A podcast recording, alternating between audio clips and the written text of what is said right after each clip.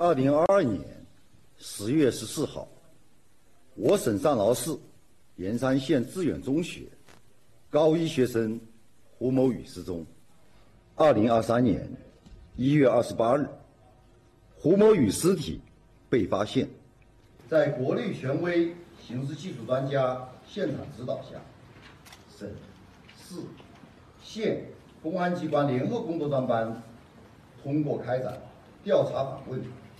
现场勘查、尸体检验，认定胡某宇系自缢死亡，尸体发现地系原始第一现场。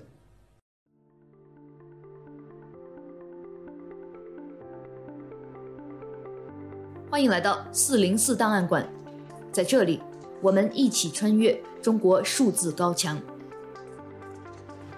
CDT 周报是中国数字时代每周周日发布的原创栏目。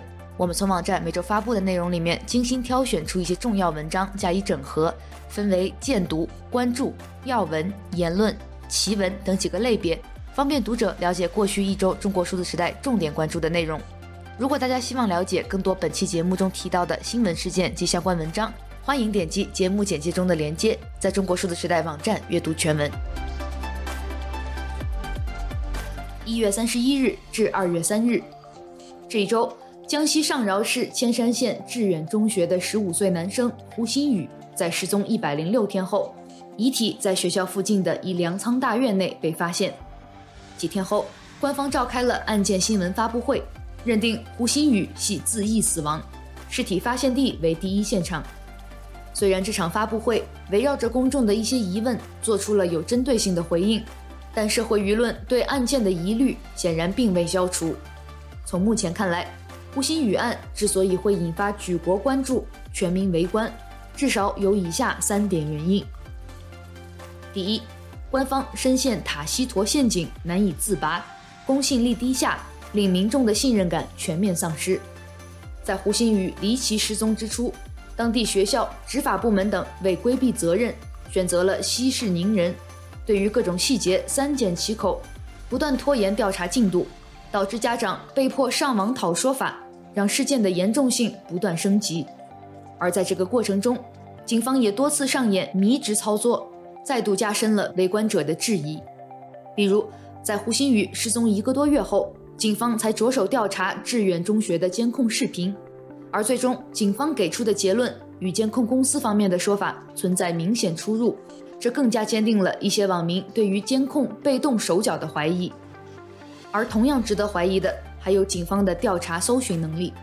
上饶方面宣称，曾针对此案进行过多次大规模搜寻，出动了数千人进行地毯式搜索，覆盖面积约五百八十九亩，还抽干过一条小溪。然而，最终胡鑫宇的遗体却在离学校院墙仅不到百米的粮仓区被发现。有网友对这种灯下黑的情况犀利吐槽道：“胡鑫宇生前躲过了所有监控，死后躲过了所有搜索，众人寻他千百度，蓦然回首，百米处。”总之，这种公众对官方的信任危机已达到了逢通报必质疑的地步。在胡鑫宇自杀身亡的官方结论发布后，仍有不少民众选择拒绝相信这一结果。甚至拒绝相信发现的遗体为胡鑫宇本人。第二，专业调查媒体的缺位，为自媒体和营销号的流量狂欢留下了空间。由于众所周知的原因，与胡鑫宇案有关的媒体深度报道，大都是紧随着官方缓慢的调查进展而发布。整起事件中，并无令人信服的独家报道出现。而关于胡鑫宇的遗体是如何找到的？媒体的说法竟然存在着多个版本，一会儿是找鸡发现，一会儿是找狗发现，一会儿是村民发现，一会儿又是门卫发现。而胡鑫宇的家属与同学据称也受到了压力，已被限制对外发声。各路信息的不透明，导致了关于此事的多个暗黑阴谋论广为传播，形成了恶性循环，并不断触发新的舆情危机。有网友统计。网上最多的时候流传着数十种猜测，甚至包括学校的光头化学老师杀人，以及致远中学校长是美国人，副校长是日本人等离奇谣言。当官方在指责部分自媒体制造混乱、乱带节奏时，或许没有意识到自身才是这个混乱局面的始作俑者。第三，频发的青少年失踪案件引发了民众对非法器官买卖的担忧。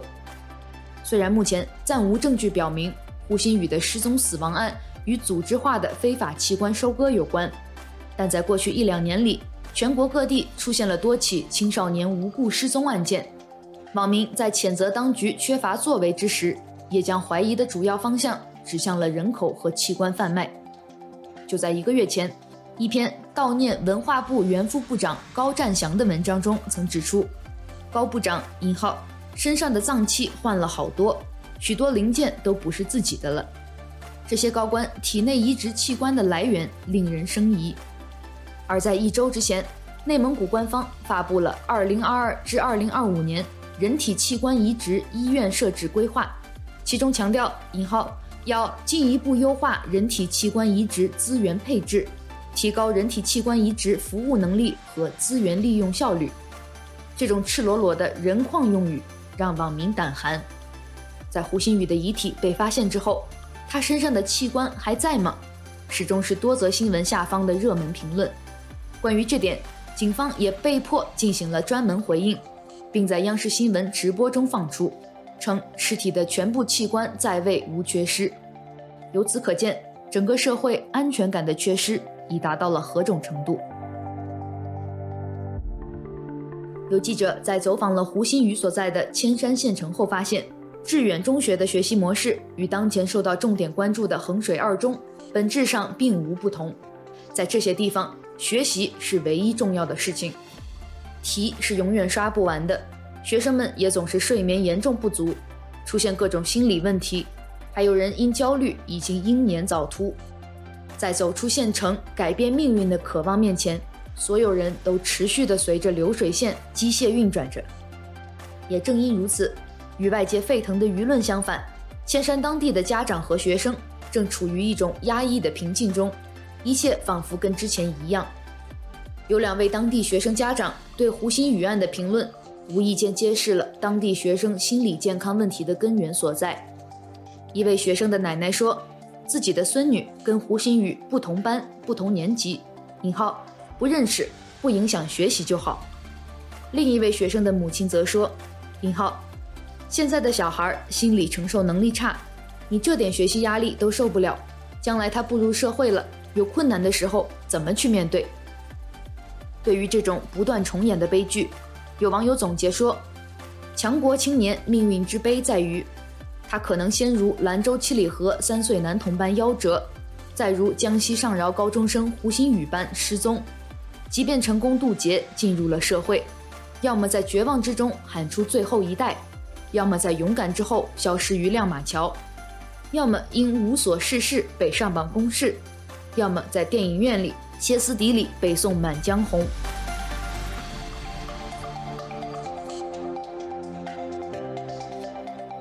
一周见读。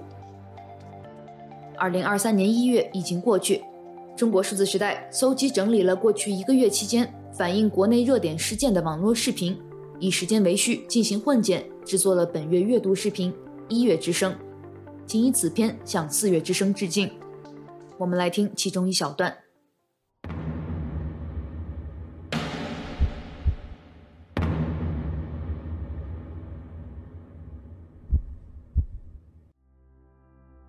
看看这人都在过道里，都在过道里输液呢，没有地方，你瞅瞅，这院也住不上。看这人，哎呦，看这人。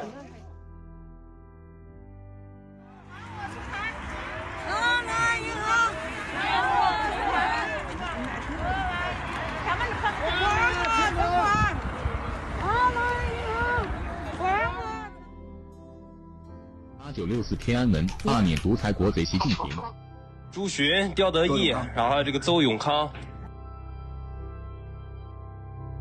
两束花在广州的街头走，我们这个都违反广州你们相关的法规。我有说你违反法规吗？没有。您没有必要跟我这么做。你这样叫我录音，我怎么跟你？我按你要求做了。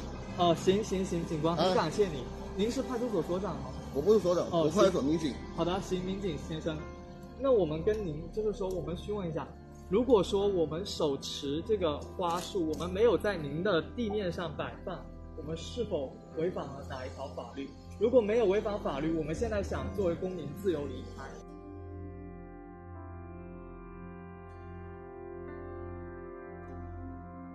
在没有罪证的前提下，为什么我们可以被这样轻易的带走？如果仅仅是因为我们出于同情去了悼念现场，那么这个社会还有多少可以容纳我们情绪的空间？希望大家救助我们。如果要给我们定罪，请拿出证据，不要让我们不清不楚地消失在这个世界上，不要让我们随意地被带走或者被定罪。请见 CDT 月度视频，一月之声，二零二三。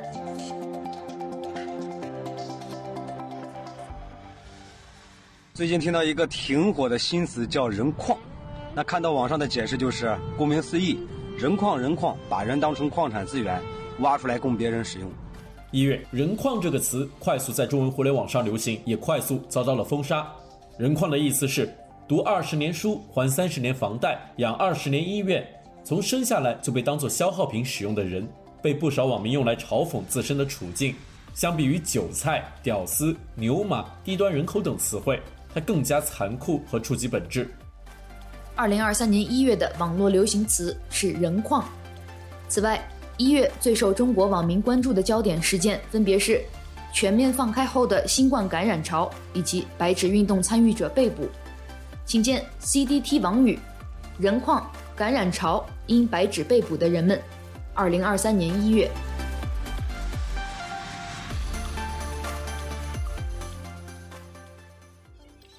您这说相声就够不可乐了，变魔术再变漏了，不更丢人吗？变魔术啊，你管得了我，你还管得了观众爱看谁吗？大家刚才看到的视频，分别是二零二三年春晚的相声，以及一九九零年春晚节目。主角与配角，即使在重重审查的中国墙内，无趣依然是网友们对刚刚结束的二零二三年春晚的主流意见。与往届相比，观众甚至连吐槽和讨论的欲望也消退了很多。春晚的烂已经不再让多数观众愤怒，而成为了一件意料之中的事情。曾几何时，初创的春晚是创新与大胆的标志，不被允许的劲歌曾在春晚唱响。其他舞台不敢邀请的港台歌手可以在春晚献唱，对于时政的讽刺也可以在尽量宽松的审查下，在春晚制造一时的流行。春晚的变化也映衬了中国社会的变化以及一场晚会的无法承受之重。本期节目我们关注见证了中国社会变迁的春晚。请见四零四档案馆第二百七十六期节目，从唱禁歌到禁止吐槽。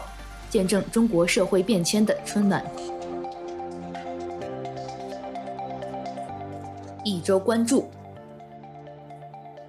一月二十八日，失踪一百零六天的江西省上饶市铅山县私立学校致远中学学生胡鑫宇，其遗体在学校附近的金鸡山树林中被找到，地点位于一座国有仓库内，距离学校院墙不足百米。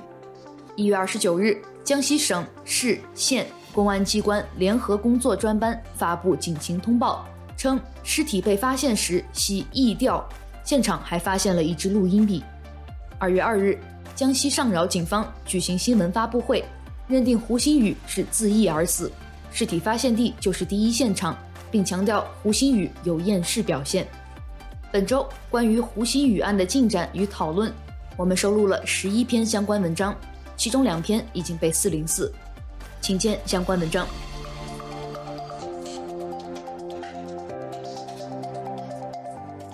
一月底，一则名为“衡水二中学生的发声，救救我们”的帖子在社交媒体刷屏。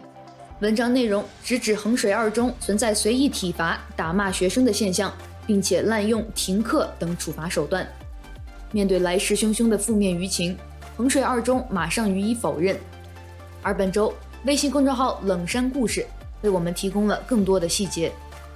作者林月实地走访衡水二中，采访了多名师生，包括三名衡二分校学生、一名衡水二中本部在读学生，和一位离开恒二分校的老师。作者写道，在我们这些天的走访中，受访师生们普遍认可王铁中的说法。有恒二系学生透露了更多体罚细节，称老师有用戒尺的，有用书卷成一个棍子形状打手的，有拿拳头捶的，也有直接上脚踹的。亦有已经离职的老师称，学生们经历的所有，老师加倍经历着。请见文章，来自冷山故事，争议衡水二中，体罚、铁栏杆和离职的老师。一周惊奇。在春节档电影《满江红》上映之后，有网络视频显示，在多地的电影院都出现了一些观众在观影结束后，激动地大声朗诵岳飞词《满江红》的场景。我的血白了少年头，红飞剑，靖康耻犹未雪，臣子恨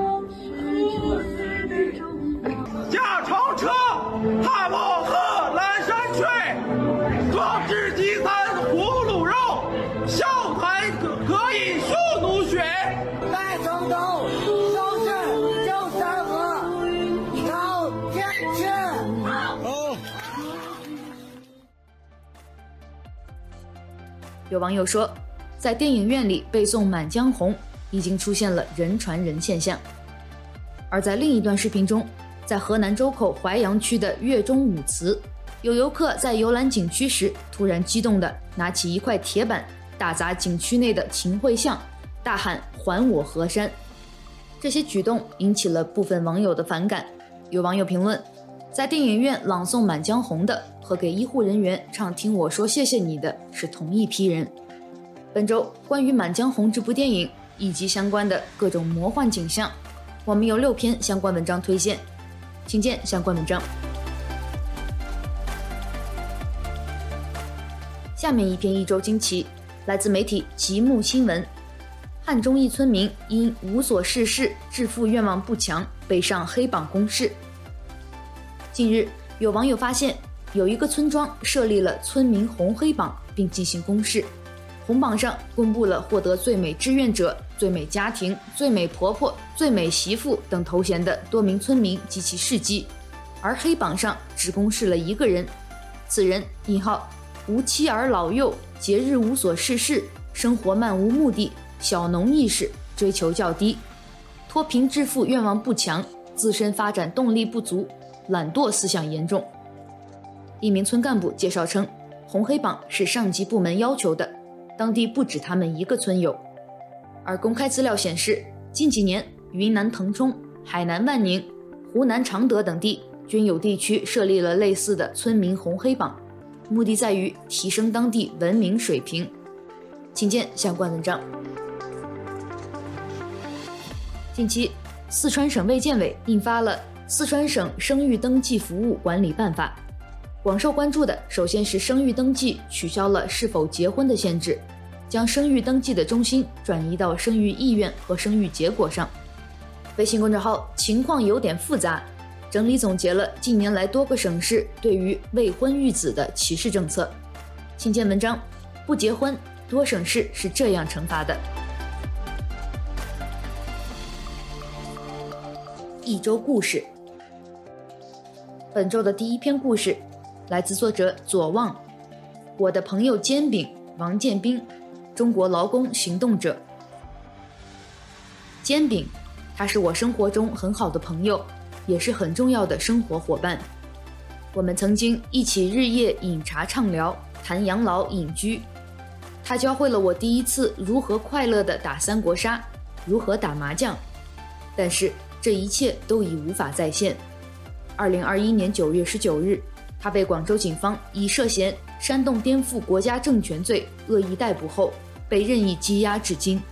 他是一个极为低调平凡，但却充满力量的中国劳工行动者，低调从事公益工作十多年，几乎很少人听过他，甚至了解他的故事。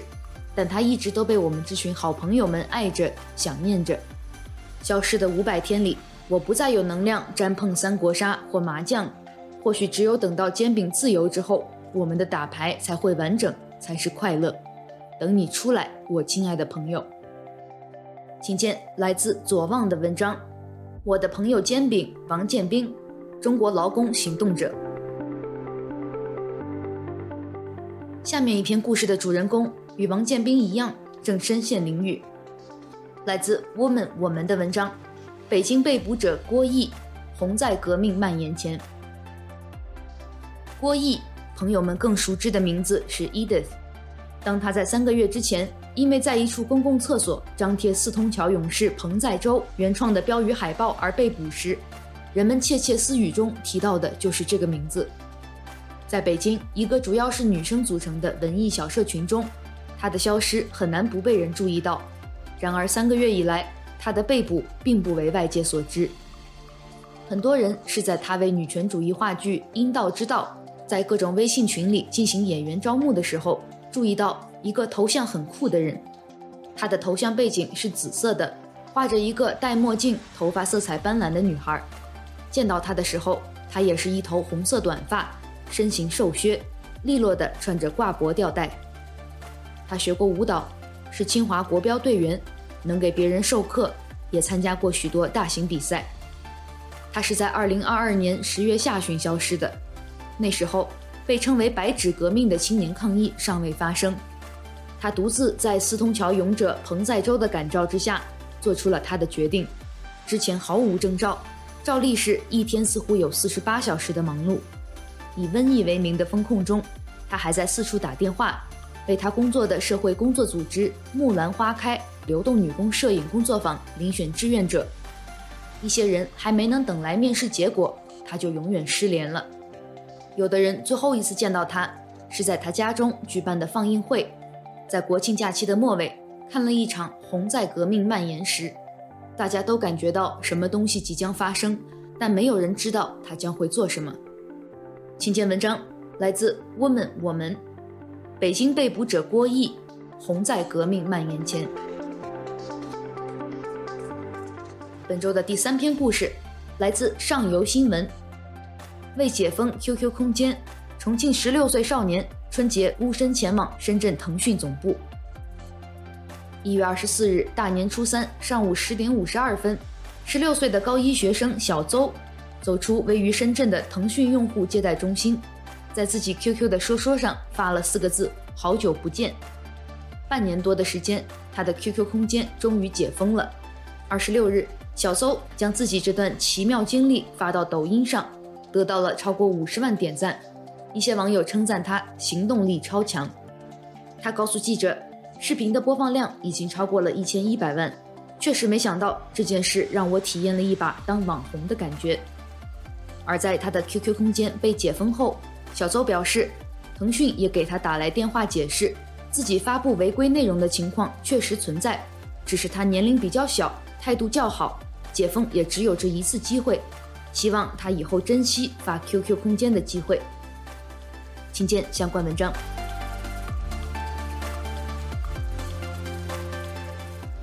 本周最后一篇故事来自南方周末，全面放开后，他们仍未解封。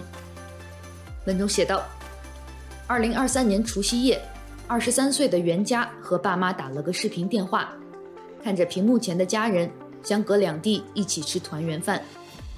这是袁家第一次不能与家人过年。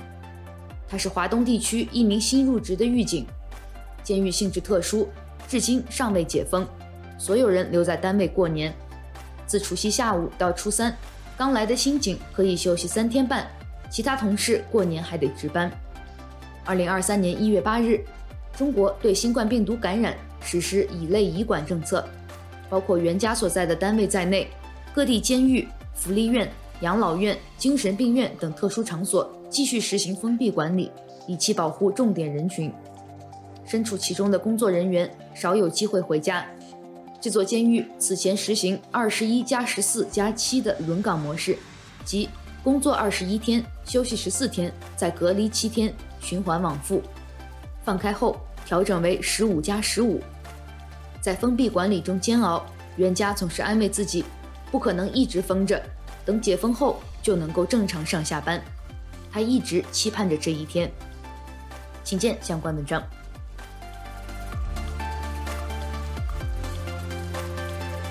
以上就是本周 CDT 周报的内容。如果大家希望了解更多本期节目中提到的新闻事件及相关文章，欢迎点击节目简介中的链接，在中国数字时代网站阅读全文。中国数字时代 CDT 致力于记录和传播中文互联网上被审查的信息，以及人们与审查对抗的努力。欢迎大家通过电报 Telegram 平台向我们投稿，投稿地址请见本期节目的文字简介。阅读更多内容，请访问我们的网站 cdt.media。